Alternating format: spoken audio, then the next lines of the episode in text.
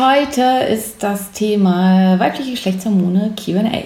Wichtiges Thema. Ähm, es sind ja auch schon einige Fragen vorher bei mir abgegeben worden, sozusagen, an die wir heute noch mal so ein bisschen ran wollen. Einige sind auch schon in den vorherigen Videos mit drin gewesen, aber ich will trotzdem eure Fragen alle einzeln noch mal beantworten. Herzlich willkommen beim Podcast der Autoimmunhilfe. Deine Gastgeberin ist Dr. Simone Koch. Hier erhältst du Wissen über Autoimmunerkrankungen, die wichtigsten Zusammenhänge rund um die möglichen Behandlungen sowie viele nützliche Tipps und Tricks, damit du deinen Alltag bestmöglich gestalten kannst. Noch ein kleiner Disclaimer. Dr. Simone Koch ist in diesem Podcast nicht als Ärztin tätig. Sie führt hier keine Behandlungen oder Beratung von Patienten durch. Sie veröffentlicht hier ausschließlich ihre eigene Meinung und Erfahrungen rund um Autoimmunerkrankungen. Die in diesen Beiträgen enthaltenen Informationen können keine Beratung durch einen Arzt ersetzen und sind keine medizinischen Anweisungen. Die Informationen dienen der Vermittlung von Wissen. Die Umsetzung von Therapien und Behandlungsplänen sollte mit einem qualifizierten Therapeuten erfolgen. Nochmal so, weil einige Fragen wieder gekommen sind zu speziellen Fällen. Ich bin so und so alt, mein TSH ist so und so, äh, mein Östrogen ist so und so. Ja, ähm, dass, dass sowas gefragt wird. Ich darf spezifische Einzelfallfrage nach dem ärztlichen Berufsrecht nicht beantworten, wenn diese Person nicht bei mir in Behandlung ist und ich nicht den kompletten Fall kenne. Also seid mir nicht böse, dass ich diese Fragen nicht beantworte. Es ist schlicht und ergreifend wirklich verboten. Ich komme dafür in Teufels Küche und ich mache das auch nicht, weil ich hatte damit schon mal Probleme und ich beantworte sowas nicht. Also wenn ihr so eine Frage irgendwie geschickt habt und darauf jetzt keine Antwort kriegt, seid nicht böse. Und ähm, wenn ihr das jetzt hört und seht, bitte schickt mir einfach solche Fragen auch nicht, weil es ist für mich immer ein, äh, ja, ein Konflikt, weil ich die halt eigentlich gerne beantworten würde, aber ich darf es nicht. Und ähm, also bitte keine konkreten Fälle irgendwie zu euch, zu irgendwas. Ich darf die nicht beantworten. Also wenn es um QAs geht, geht es bitte um allgemeine Fragen, die wir hier gemeinsam beantworten können und nicht um spezifische Fragen. So, erste Frage war nach den Hormontestungen. Das ist was, was ganz, ganz viel gefragt wird. Soll ich jetzt im, im Speichel testen oder soll ich im, ähm, lieber im Blut testen? Was sind die Vorteile, was die Nachteile? Man muss sagen, es gibt eigentlich, also was ist der große Unterschied? Blut testet akut jetzt heute ähm, die, in diesem Moment die Spiegel. Das heißt, wenn ich jetzt eine Testung mache, bei mir von Progesteron oder Östrogen, dann kriege ich den jetzt momentan Spiegel. Und wenn ich, sagen wir mal, jetzt vor irgendwie einer halben Stunde mir irgendwo Progesteron aufgetragen habe, dann ähm, kriege ich ganz, ganz hohe Spiegel. Und ähm, wenn jetzt zum Beispiel morgens ist bei einem Mann und man so gegen sechs irgendwie das testet, dann kriegt man auch hohe Testosteronspiegel, weil man eben einfach einen speziellen, jetzt akuten Fall bekommt. So, Facebook geht nicht. Glück für Instagram. Ihr kriegt jetzt meine volle Aufmerksamkeit. Ähm, ja, also das ist da so ein bisschen das Problem. Ähm, Im Blut kriege ich mehr einen Langzeitspiegel, also dass ich da gucken kann, wie ist es insgesamt langfristig. Ähm, und dann hängt es ganz stark davon ab, welche Erfahrung hat der Therapeut mit was. Ich bin eigentlich Gynäkologin, wissen ja die meisten. Und ähm, ich kenne mich einfach besser aus mit Hormonen im Blut. Das ist das, womit ich ausgebildet wurde. Das ist das, womit ich jahrelang gearbeitet habe. Das ist das, was ich auch selber schon bestimmt habe an der Maschine und so weiter. Da habe ich einfach ein besseres Gespür für. Wichtig ist, wenn man Hormone im Blut bestimmt, muss man auch immer das SHBG mitbestimmen, das Steroidhormon bindende Globulin, weil Steroidhormon bindendes Globulin, ähm, das ist, wo geguckt wird, ähm, äh, wo, was man im Zusammenhang bringen muss mit den Hormonen im Blut, um zu gucken, wie viel ist tatsächlich frei unterwegs. Im Speichel bekomme ich tatsächlich freie Hormone. Das ist auch einer der großen Unterschiede hier. Das heißt, wenn ich Steroidhormone im Blut teste, bitte immer auch Steroidhormonbindendes Globulin dazu und am besten sogar auch noch Albumin, weil dann kann ich gut beurteilen, wenn ich das kann, das ist auch wieder ganz, ganz wichtig, wie viel ist davon wirklich frei unterwegs und wie viel steht dem Körper zur Verfügung. Also ich teste lieber im Blut. Viele Heilpraktiker Heilpraktiker testen lieber im Speichel. Das hat damit zu tun, dass viele Heilpraktiker einfach gar kein Blut abnehmen und das Speichel dann einfacher und netter ist. Und die haben dann tendenziell mehr Erfahrung im Speichel. Wichtig ist auch, unter einer Hormonsubstitution, sowohl mit Östrogen als auch mit Progesteron, ist die Testung im Speichel nicht möglich. Man kommt, bekommt dann exorbitant zu hohe Werte und Werte, die nicht mehr zu beurteilen sind. Das heißt, für eine Grunddiagnostik ist es beides gut möglich und da hängt es halt sehr stark davon ab, ähm, wie viel Erfahrung hat derjenige mit dem einen oder dem anderen. Und für eine ähm, Kontrolle, aber unter einer Substitution würde ich immer eine Kontrolle im Blut machen, weil ich da fehlerhafte Werte kriege, wenn ich ähm, das im Speichel bestimme. Ähm, wann soll das getestet werden? Das war die zweite Frage. Ähm, in der Gynäkologie testet man einmal am sechsten Zyklustag und testet hier dann Progester Quatsch, Östrogen, DHEA, ähm, Testosteron, SHBG, Cortisol, am besten auch noch Albumin und guckt, wie die Geschlechtshormone da insgesamt sind. Wenn man die günstigste Variante wählen will, dann testet man nur Östrogen und SHBG. Und dann nochmal am 21. 22. Zyklustag das Progesteron dazu, wiederum mit SHBG. Warum? Weil erst dann Progesteron in größerer Menge ausgeschüttet wird nach dem Eisprung. Wenn ich weiß, ich habe einen sehr kurzen Zyklus von 25 Tagen, der aber regelmäßig ist und jeden Zyklus nur diesen Zeitraum ungefähr umfasst, dann würde ich früher testen, dann würde ich bereits so am 18., 19. Zyklustag das Progesteron machen, weil sonst bin ich bereits in der Phase des Abfalls kurz vor der Mens und das ist nicht der Zeitraum, den wir haben wollen. Der 21., 22. Zyklustag, das ist das, was üblicherweise empfohlen wird, bezieht sich auf einen Zyklus von 28 24 Tagen. Wenn ich einen deutlich kürzeren Zyklus habe, 24 Tage wäre schon wieder pathologisch, 25 Tage ist noch halbwegs normal. Aber wenn ich das weiß, dann muss ich eben früher die Progesterontestung machen, weil davon auszugehen ist, dass ein sehr früher Eisprung stattfindet, wenn überhaupt. Und dass dementsprechend dann das Progesteron ähm, zu einem anderen Zeitpunkt seinen Peak erreicht. Und das ist das Ziel. Wir wollen einen der Tage, wo das Progesteron piekt, wo das am höchsten ist, um zu gucken, welchen Spiegel haben wir an diesen Tagen. So, das war eine der Fragen. Ähm, nächste Frage war, äh, wie sieht es aus mit Geschlechtshormonen und Schilddrüse? Bestimmen die sich gegenseitig? Kann es sein, dass ich im Laufe meines Zykluses unterschiedliche äh, Mengen an Thyroxin brauche, beziehungsweise mich unterschiedlich wohlfühle?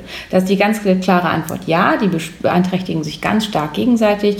Die Schilddrüse hat Östrogenrezeptoren, das Ovar hat T3-Rezeptoren. Das heißt, desto mehr Östrogen zur Verfügung steht, desto stärker wird die Schilddrüse stimuliert, desto ähm, weniger T3 zur Verfügung steht, desto weniger ähm, wird ähm, am Ovar eine Stimulation festgesetzt, also die beeinflussen sich gegenseitig. Und dementsprechend ist es so, dass tendenziell um den Eisprung herum mehr Schilddrüsenhormone von der Schilddrüse selber ausgeschüttet werden und ähm, dass in der zweiten Zyklushälfte ebenfalls tendenziell mehr Schilddrüsenhormone von der Schilddrüse selber ausgeschüttet werden, wenn man nicht supprimiert ist. Unter einer supprimierenden Therapie, wie zum Beispiel ähm, mit natürlichem Schilddrüsenextrakt oder mit einer Kombination mit T3 wie Novotyral oder ähnlichem, ist das nicht der Fall, dann muss man anders agieren. Aber auch hier kann es möglich sein, dass man andere Spiegel braucht aufgrund des umgekehrten Weges. Und ähm, was auch noch mit einer Rolle spielt, ist, ähm, sind Katecholöstrogene, die bei sehr hohen Östrogenspiegeln gebildet werden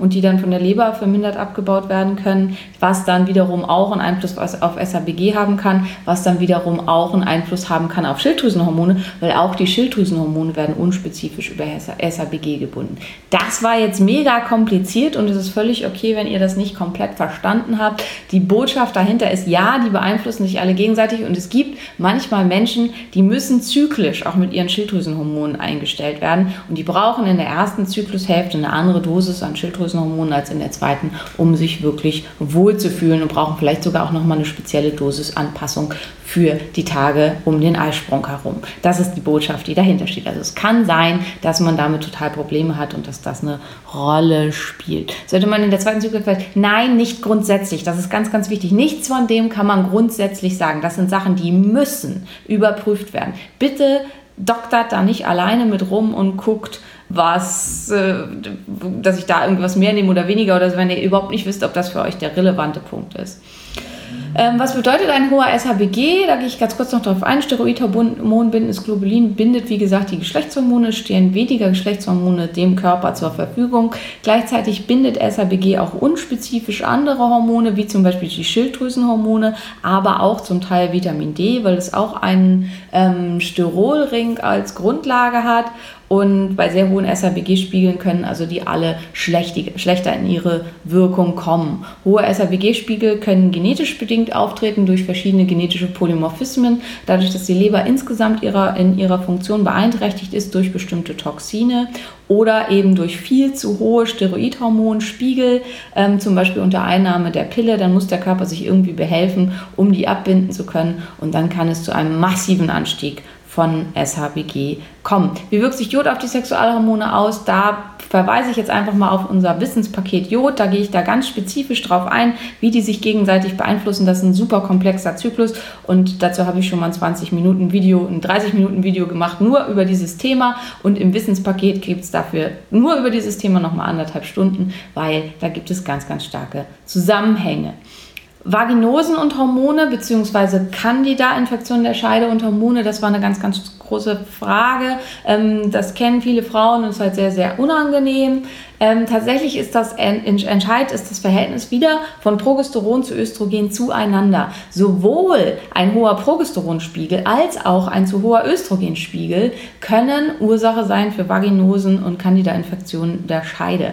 Das heißt also, das ist der Grund, warum zum Beispiel in der Sch äh, Schwangerschaft aufgrund der sehr hohen Progesteronspiegel vermehrt ähm, Vaginosen auftreten und Candida-Infektionen der Scheide, aber auch kurz vor der Mens, wenn der Progesteronspiegel sehr niedrig ist im Verhältnis zum Östrogenspiegel. Das heißt, das Verhältnis ist entscheidend. Und das macht es auch so schwer, weil man kann nicht das eine oder das andere irgendwie geben, um das zu verbessern, sondern wenn eben das Verhältnis und die Balance nicht da ist, dann kommt es vermehrt zu diesen Infektionen. Spielt eine ganz, ganz große Rolle.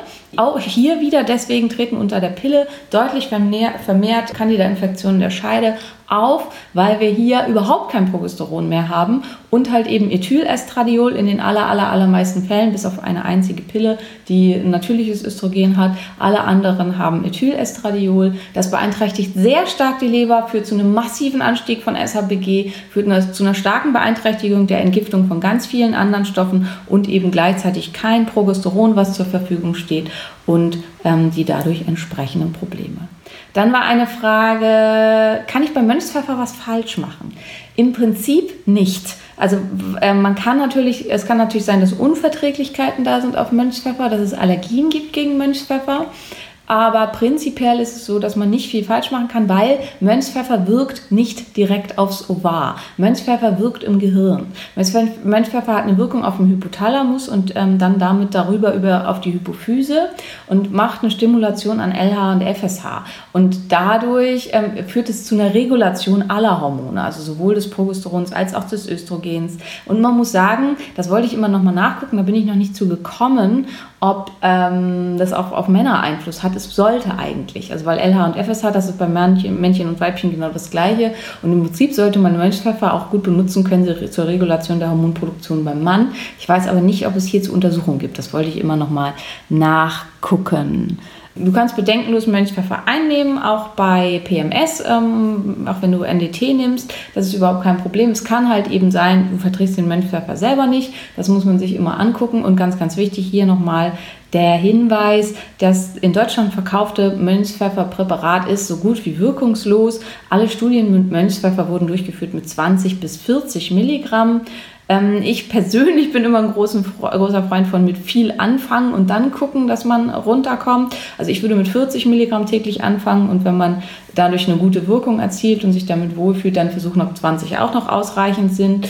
Ähm, man kann es aber natürlich auch andersrum machen, wenn man ein empfindlicher Typ ist und oft Probleme mit irgendwelchen Sachen hat, dass man mit 20 anfängt und dadurch keine Wirkung, wenn man keine Wirkung erzielt, dass man mit 40 Milligramm versucht. Die hochdosierten Milchpfefferpräparate bekommt man in Österreich die, das kann man da über Versandapotheken bestellen. Gut ist, wenn man, ja, wenn man schon weiß, dass man es verträgt. Also ich würde eventuell einmal in Deutschland eine Packung kaufen mit halt dann nur 4 Milligramm. Da muss man dann fünf Stück am Tag von nehmen, um zu probieren, wie ist die Verträglichkeit gegen Münzpfeffer im Allgemeinen oder für Münzpfeffer im Allgemeinen. Und wenn man das dann gut verträgt, dann kann man eben dann gleich in Österreich 10 Packungen oder so bestellen. Weil preislich tun die sich nicht viel, die mit 4 Milligramm und die mit 20 Milligramm. Aber man muss eben, wenn man sich das aus Österreich schicken lässt 8 Euro Versandkosten oder so bezahlen und da lohnt sich dann schon, wenn man mehrere Packungen bestellt. Dann wird immer ständig gefragt, was kann ich tun, wenn ich die Visan nehme. Da muss ich ganz klar einfach nochmal sagen, ich würde die Visan einfach überhaupt nicht nehmen, auch bei Endometriose nicht. Es gibt wesentlich deutlich bessere Alternativen und die Datenlage momentan so ist in, mit Studien und so weiter, dass davon auszugehen ist, dass die Endometriose eine Autoimmunerkrankung ist und die wesentlich besser zu behandeln ist durch Modulation des Immunsystems und zu gucken, was sind die Trigger am Immunsystem, die zur Erkrankung geführt haben und nicht durch eine Blockade der hormonellen Produktion über GNRH-Analoga oder über eine Pille wie wie die Visan. Ähm, das ist wie wenn man ein ähm, schwarzes Tape über eine rote Warnlampe klebt. Die Warnlampe leuchtet weiter, es wird kein bisschen besser dadurch. Und so ist es, wie wenn man die Visan nimmt. Ähm, natürlich, dafür braucht es einen hochqualifizierten Therapeuten, aber im Prinzip könnt ihr nichts tun, um euren Körper in seinen Eigenproduktionen und so weiter zu unterstützen, wenn ihr die Visan nimmt, weil die sind damit dann einfach totgemacht. Und es macht keinen Sinn, dann Mönchspfeffer zu nehmen oder sonst irgendwas, weil es wird kein Effekt erzielt werden. Also der Körper wird kein LH und FSH ausschütten, wenn ihm signalisiert wird, dass es nicht nötig ist. Und, und auch die weitere Zufuhr von anderen Hormonen unter der Visan ist gefährlich und macht keinen Sinn. Ähm, ich wäre da sehr, sehr, sehr vorsichtig, da noch weiter mit rumzuspielen. Wesentlich sinnvoller wäre, alternative Behandlungsmethoden anzustreben und die Visan abzusetzen, wenn man da alternativ was machen möchte. Wenn du da super zufrieden mit bist, äh, Endometriose kann eine furchtbar schmerzhafte Lebensstil- und Lebensqualität beeinträchtigende Erkrankung sein und wenn du mit der Visan mega zufrieden bist, dann finde ich es entscheidend an der Punkt, dann bleib dabei.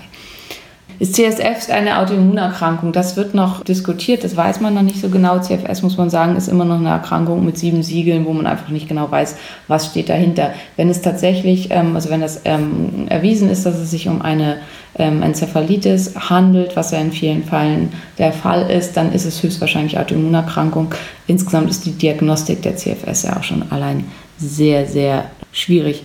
Äh, hilft Mönchpfeffer bei Progesteronmangel? Ja, wie gesagt, eventuell schon. Also Mönchpfeffer kann halt bei allen Arten von hormonellen Dysbalancen helfen und kann das antriggern, dass der Körper dann wiederum mehr davon produziert. So, jetzt sind wir die Fragen alle durch, die ich ähm, schon vorher gesammelt hatte. Jetzt könnt ihr noch weitere Fragen stellen. Seitdem du Menzpfeffer nimmst, bleibt die Menz ganz weg. Kann das normal sein? Ähm, ganz wegbleiben der Menz ist nie normal, auf gar keinen Fall. Ähm, es kann halt sein, dass die Gabe, also dass es vorher immer nur ähm, zu einer Menstruation kam aufgrund von einer Abbruchblutung und dass dir insgesamt fast alle Hormone fehlen und dass der Menzpfeffer das so weit reguliert hat, dass jetzt einfach keine Menstruation mehr auftritt, aber auch weiterhin eben keine vernünftige Ovulation. Da müsste einfach mal genau geguckt werden, was steht dahinter. Insgesamt, weil das vielleicht auch interessant ist, alle Hormone, Östrogen, Progesteron, SHBG, Testosteron, auch LH und FSH, glaube ich, kosten pro Stück um die 20 Euro. Ähm, ja, das ist ganz schön teuer, wenn man diverse davon macht. Aber es lohnt sich wirklich bei Hormonen nicht im Trüben zu fischen, weil es kann so viele verschiedene Ursachen haben. Also ich hatte jetzt auch mit mehreren Malen mit Zyklusabbrüchen zu tun und da könnte man halt dann halt auch denken, ja, findet kein Eisprung statt oder ist eine Gelbkörperhormonschwäche oder so weiter. Und ich habe das halt bei mir jetzt nachgemessen, es ist nichts davon. Meine Hormonspiegel sind weiterhin super, super gut. Es hat ganz andere Ursachen. Und wenn man halt eben jetzt davon ausgegangen wäre, das liegt daran, und hätte da irgendwelche Hormone gegeben und irgendwie rumgedoktert, dann wäre es dadurch mit Sicherheit schlechter und schlimmer geworden. Ähm, nicht, dass ich nicht auch rumgedoktert hätte. Ich habe es mit Milchpfeffer und so weiter erstmal versucht. Also ich habe da vollstes Verständnis für. Aber es war dementsprechend wirkungslos, weil ähm, halt eben hormonelle Dysregulationen überhaupt nichts damit zu tun haben, sondern ähm, es eine Metallallergie äh, ist äh, gegen die Kupferspirale, die ich im Augenblick habe. Und ähm, da kann man dann Hormone nehmen und irgendwas machen, was man will. Das hätte jetzt zwar gar nichts gelöst und die einzige Lösung ist halt äh, weg mit dem Kupfer. Das ist jetzt natürlich sehr speziell, aber sowas kann das halt ganz, ganz oft sein, dass was anderes dahinter steht. Und deswegen bin ich einfach ein großer Freund von wirklich nachmessen und wirklich gucken, was steht dahinter. So, jetzt mal gucken, ob hier neue Fragen reingekommen sind. Spricht was gegen Testosteron? Moment, wir fangen mal mit der ersten an. Ob kenne ich mich mit Vasedo aus? Ja, aber das ist heute überhaupt nicht das Thema. Wie merkt man, dass man Milchpfeffer nicht verträgt? Also tendenziell, wenn, dann sind es Allergien. Also dann sind es halt allergische Symptome im Sinne von, dass man irgendwie Wasch kriegt, Hitze, Juckreiz irgendwo. Also das sind so die häufigsten Unverträglichkeiten, was Mönchspfeffer angeht. Ashwagandha wird hier gefragt. Wir reden ja heute über Hormone. Also insofern Ashwagandha kann eine Steigerung des Testosterons bewirken und kann halt da einen positiven Effekt erzielen. Und durch die Harmonisierung des Cortisols kann es halt eben auch einem Pregnenolon-Stealing entgegenwirken und dadurch die anderen Hormone harmonisieren und kann darüber sehr wirksam sein. Ashwagandha ist grundsätzlich eben eigentlich ein Cortison-Adaptogen mit einer leichten Phytotestosteron-Wirkung man muss keinen Eisprungsschmerz merken. Also Mittelschmerz, also dass man den Eisprung in irgendeiner Form merkt, ja, aber Mittelschmerz ist eigentlich eher pathologisch und eigentlich ist der Mittelschmerz eher Zeichen für einen Progesteronmangel der, äh, wenn du den Eisprung gar nicht merkst, kann es aber trotzdem sein, dass dein Progesteronspiegel super ist. Also es muss nicht zwangsweise so sein. Tendenziell, woran man eben oft den Eisprung merkt oder merken sollte, ist nicht durch Schmerzen oder Ziehen oder irgendwas, sondern dass man eben spürt, wie sich der Körper verändert, dass man die deutlich stärkere Lubrikation um den Eisprung herum merkt, dass man eventuell auch eine höhere Libido bemerkt, dass man vielleicht bemerkt, dass, der, äh, dass man schlechter schläft, dass man eine höhere Agilität hat. Das sind alles so Zeichen natürliche und normale Zeichen für den Eisprung. Schmerzen, starkes Ziehen und so weiter sind kein natürliches Zeichen für den Eisprung und müssen auf keinen Fall unbedingt da sein. Im Gegenteil, starke Schmerzen rund um den Eisprung rum können Zeichen für einen Progesteronmangel sein und können Zeichen dafür sein, dass aus der, das aus der Höhle gesprungene Ei zu einer vermehrten Blutung und Flüssigkeitsabsonderung ähm, geführt hat, die dann zu einer Reizung des ähm, Douglasraums und des Peritoneal Raums geführt hat und das ist nicht unbedingt oder ist nicht normal. Ähm, Progesteroncreme, ich bin grundsätzlich gar kein Freund von Progesteroncreme. Ich arbeite wesentlich lieber mit einer ähm, mukösen äh, Substitution, sprich über die Mundschleimhaut, über die Scheidenschleimhaut oder über die Rektalschleimhaut. Warum? Weil hierüber die Belastung der Leber am allergeringsten ist. Die Leber wird so gut wie gar nicht belastet. Es erfolgt dadurch viel weniger Ausbildung von verschiedenen Metaboliten über das Auftragen aus der Haut, geht immer noch sehr viel an, der, an die Leber und desto mehr Unterhautfettgewebe man hat, desto mehr erfolgt eine Konversion der verschiedenen Hormone im Unterhautfettgewebe durch bestimmte Aromatasen. Ich verordne überhaupt kein topisches Progesteron bei übergewichtigen Frauen mehr, muss man sagen. Am Anfang habe ich das gemacht, weil da dann echt alles in ganz merkwürdige Bahnen läuft, weil durch diese Konversion im Unterhautfettgewebe die Hormone dann in Sachen umgewandelt werden können, auf die wir überhaupt keinen Einfluss haben und die sehr, sehr ungünstig sein können. Hypophysenvergrößerung, na, das ist ja, das ist ja was Physiologisches. Also eine Hypophyse ist, ist zu groß. Im Mönchspfeffer wirkt halt auf den Hypothalamus. Wenn die Hypophyse fehlfunktioniert, weil sie einen tatsächlichen Tumor oder irgendwas hat, dann hat das keinen Einfluss. Wenn die Hypophyse vergrößert ist, weil eine zu starke hypothalamische ähm, Stimulation stattfindet und sie dadurch ähm, sich vergrößert hat, dann kann Mönchspfeffer hilfreich sein. Das ist aber wahrscheinlich nicht der Fall. Wenn es eine Vergrößerung ist durch ein Adenom oder irgendwas, wird Mönchspfeffer schätzungsweise leider keine Veränderung erzielen. Ja, was ist denn die sichere autoimmunfreundliche Verhütungsmethode? Das ist die große Frage. Also man muss sagen, die einzig wirklich autoimmunfreundliche Verhütungsmethode ist natürliche Familienplanung im Zusammenhang mit dem, der Verwendung von Barrieremethoden an den fruchtbaren Tagen. Das ist das einzige, das einzige, was wirklich autoimmunfreundlich, körperfreundlich und überhaupt ist. Warum habe ich mir eine Spirale einsetzen lassen im November? Das möchte ich hier nicht näher ausführen. Das ist mir zu persönlich. Also fragt da bitte auch nicht nach. Ähm, ich habe aber vorher 20 Jahre lang mit NFP verhütet sehr erfolgreich und ist also sehr, sehr gut möglich. Man kann das super erlernen, ist eine ganz tolle Verhütungsmethode. NFP hat, wenn man es kann, einen Pearl-Index von 0,8. Das entspricht dem der normalen Pillen. Es ist also nicht unsicherer als die normalen Pillen. Das Problem ist, wenn man an den fruchtbaren Tagen Sex hat, dann fällt man natürlich zurück auf den Pearl-Index des jeweiligen anderen Verhütungsmittels, was man dann benutzt. Und die sind leider für die Pille, das Diaphragma und die Portiokappe ziemlich schlecht. Und man hat eben auch nur diese Methoden und ja, weil man, also wenn man keine Kondome mag, dann muss man eben an diesen Tagen auf Sex verzichten. Und das ist was, was viele sehr, sehr stark stört. Ähm, es macht Sinn, mal zu gucken nach Metallallergien, bevor man sich eine Kupferspirale ansetzen lassen würde. Also die, das nächst verträglichste äh, Fötungsmittel, würde ich sagen, ist die Kupferspirale. Viele haben da auch überhaupt keine Probleme mit. Retrospektiv muss ich sagen, würde ich jedem empfehlen, vorher ein LTT auf Kupfer machen zu lassen, um zu gucken, ob man Kupfer tatsächlich gut verträgt. Bei HPU, KPU würde ich auf Kupferspiralen verzichten. Autoimmunerkrankungen gehen ja ganz oft mit Hämopyrolurin einher. Insofern ist es dann ungünstig, sich eine Kupferspirale einsetzen zu lassen. Darüber hinaus gibt es auch noch das Gittelmann-Syndrom. Das ist ein Fatigue Fatigue-Erschöpfungssyndrom im Zusammenhang mit Kupfer, was auch vermehrt bei Autoimmunerkrankungen auftritt. Also ihr seht, insgesamt auch Kupfer hat schon eine ganze Menge ungünstige Geschichten da.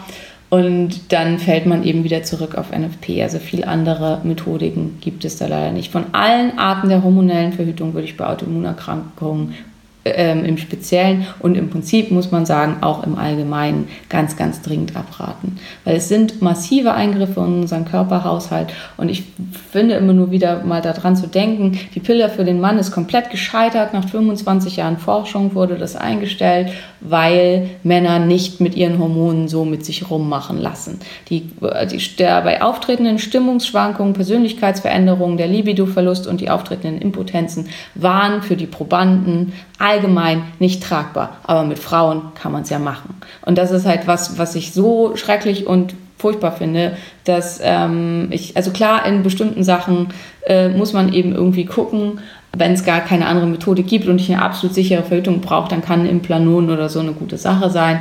Aber einfach nur so, weil ich eine sichere Verhütung will, wenn ich ein intelligenter Mensch bin und irgendwie mit mir selbst eigentlich ziemlich gut klarkomme, dann sollte man einfach gucken, gibt es andere Möglichkeiten. Kann Progesteronmangel die Nebennieren schwächen? Ja, also Progesteron hat einen ausgleichenden, in, also nicht wirklich. So, fangen wir mal so an. Also Progesteron hat einen ausgleichenden Effekt, hat ähm, einen starken Effekt auf die Sensitivität der GABA-Rezeptoren. Dadurch hat es ähm, einen Effekt, dass der Körper insgesamt ruhiger wird und dass weniger Cortisol ausgeschüttet wird, was für die Nebennieren erholsam sein kann. Des Weiteren ist es so, ist es eher, dass andersrum ein Schuh draus wird, dass ähm, eine ständige Überstimulation der Nebennieren dazu führt, dass vermehrt Cortisol, Hydrocortison und alle Cortisonableger produziert werden und dass dadurch ein Prägnolon-Stealing von der Progesteron- und Aldosteron-Achse stattfindet und dass diese Hormone nicht mehr in ausreichender Menge produziert werden. Das heißt also eher, die Überstimulation der Nebenniere in Richtung Cortisol führt zu einem Progesteronmangel, als der Progesteronmangel führt zu Problemen an der Nebenniere. Zum Teil aber eben wie bei dem oben genannten auch. So, ihr Süßen, ähm, die halbe Stunde ist um. Ähm, ich hoffe, es war ganz viel für euch dabei. Ich hoffe, die meisten vorher eingereichten und auch jetzt gestellten Fragen wurden beantwortet und ihr hattet viel Spaß. Ähm, das Video ähm, wird gespeichert, kommt mit ins Wissenspaket Hormone plus ganz, ganz, ganz, ganz viele andere Sachen, weibliche Geschlechtshormone. Das ist ja das erste Wissenspaket. Es wird sicherlich weitere zu Hormonen geben. Wir haben die Wissenspakete werden ab jetzt so ein bisschen umgestellt. Ich arbeite jetzt ja gerade noch an Infektionen und Co-Infektionen. Es werden keine langen Webinare mehr sein, sondern jetzt wieder so ganz viele kleine Chunks, weil ich das einfach didaktisch für sinnvoller halte. Ja, ansonsten bleibt alles beim Alten. Es werden sehr umfangreiche Pakete mit mehreren Studie Stunden Videomaterial. Diese Videos sind nur ein kleiner Bonus zu dem ansonstigen Wissenspaket guckt mal rein. Ich wünsche euch einen wunderschönen Tag und eine ganz, ganz traumhafte Woche. Alles Gute bis dann. Danke, dass du bei der heutigen Episode dabei warst. Mehr Tipps von der Autoimmunhilfe findest du unter www.autoimmunhilfe.de. Wir sind auch auf Facebook, Instagram und YouTube aktiv. Den jeweiligen Link findest du in der Podcast-Beschreibung. Gefällt dir dieser Podcast? Dann freuen wir uns, wenn du auf iTunes eine Bewertung schreibst und den Podcast mit deinen Freunden teilst. Damit hilfst du uns, dass wir wiederum noch mehr Menschen da draußen erreichen und ihnen helfen können.